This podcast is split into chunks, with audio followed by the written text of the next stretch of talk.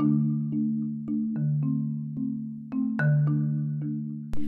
guys, my name is Clara and today we are going to talk about what happened this week.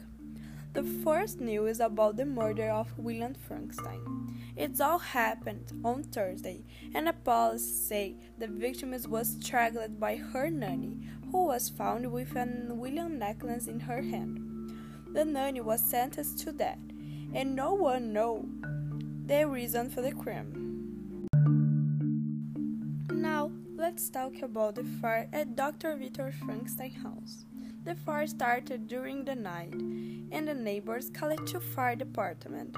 Victor was not at home at the time of the fire, but the body of his friend Harry Clerval was found. The fire was accidental and started in the laboratory when lamps exploded.